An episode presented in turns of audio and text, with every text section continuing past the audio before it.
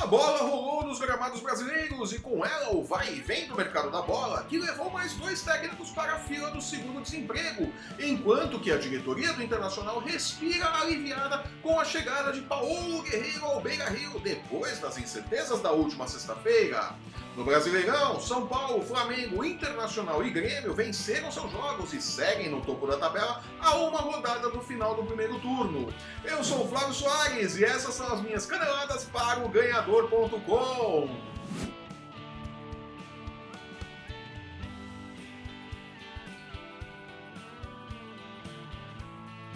Os bastidores do Campeonato Brasileiro seguem mais agitados do que a bola rolando em campo. Após algum suspense com a possibilidade do negócio ser atravessado por outro clube, Paulo Guerreiro finalmente apresentou-se ao Internacional e já é atleta do Colorado. Recuperado da lesão de limite de sete jogos no tornozelo que o afastou das atividades no Flamengo, Guerreiro apresentou uma recuperação milagrosa no Beira-Rio e está pronto para defender as cores do Internacional. Nada que um bom chimarrão não faça, não é mesmo?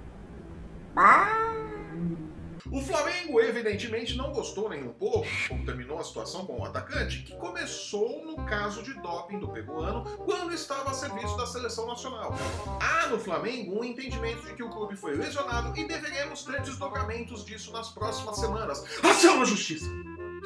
Ah, desculpem. Mantendo a boa média de demissões e a alta rotatividade de técnicos, Claudinei Oliveira Oi. não é mais técnico do esporte. O professor demitiu-se após a derrota do Rubro Negro para o líder São Paulo no último domingo por 3 a 1. A diretoria do esporte agradeceu os serviços prestados pelo treinador e não perdeu tempo em dizer que sonha com Dunga, numa prova clara de que é impermeável ao conhecimento, né? No Vasco, após 10 jogos à frente do time, Jorginho não é mais o técnico. Oi. Contratado para substituir Zé Ricardo, o professor não resistiu ao péssimo desempenho da equipe e ao conturbado ambiente de São Januário e foi demitido nesta segunda-feira. Os invejosos digam que foi praga do Ceará, time que Jorginho dirigiu por apenas três, três jogos no Brasileirão antes de demitir-se e ir para o Vasco. É, rancor define. Enquanto Claudinei Oliveira e Jorginho engrossam a fila do seguro-desemprego, o Vasco sonha com Abel Braga, tentará Roger Machado, mas deverá acordar mesmo com Valdir Bigode no comando do time no fechamento do primeiro turno do Brasileirão. É um choque de realidade. Brasileirão que tem o São Paulo como líder com um ponto de vantagem sobre o Flamengo, que venceu no sufoco os reservas do Cruzeiro no Maracanã no último domingo. Na terceira posição temos o Internacional, que fechou a rodada nesta segunda-feira, dando uma surra por 3 a 0 no Fluminense, também no Maracanã, e reassumiu a terceira posição do campeonato, à frente do Grêmio, o quarto colocado. Vale lembrar que se o brasileiro terminasse hoje, a torcida do Inter ia comemorar por umas três semanas, né? O fato de ter ficado à frente do Grêmio. É, isso é rivalidade, o resto é bobagem, gente.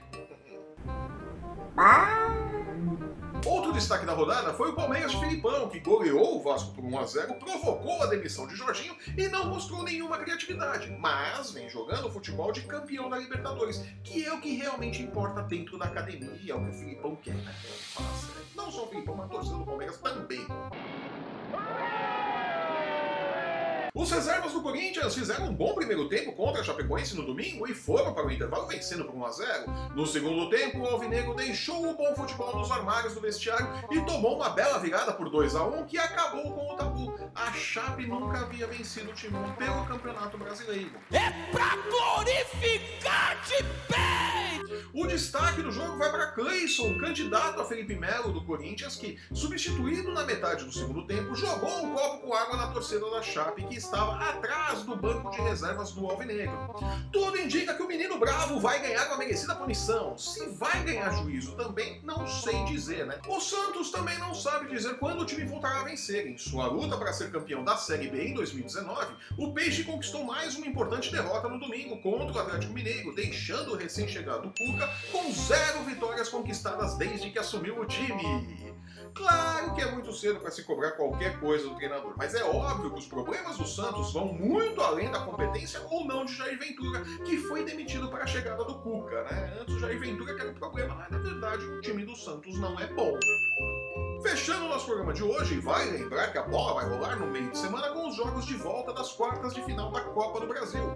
Na quarta-feira, Chapecoense e Corinthians, Flamengo e Grêmio, Cruzeiro e Santos abrem a rodada. E na quinta-feira, Palmeiras e Bahia fecham a fatura e conheceremos enfim os quatro semifinalistas da Copa do Brasil.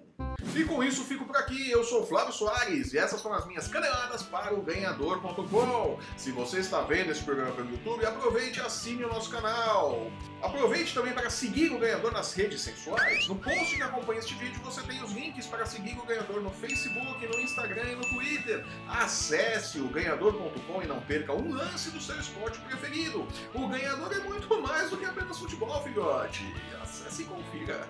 Nos vemos aqui na próxima sexta-feira, comentando as semifinais da Copa do Brasil e a 19 rodada do Campeonato Brasileiro, que pode dar ao São Paulo o título simbólico de campeão do turno. Até lá!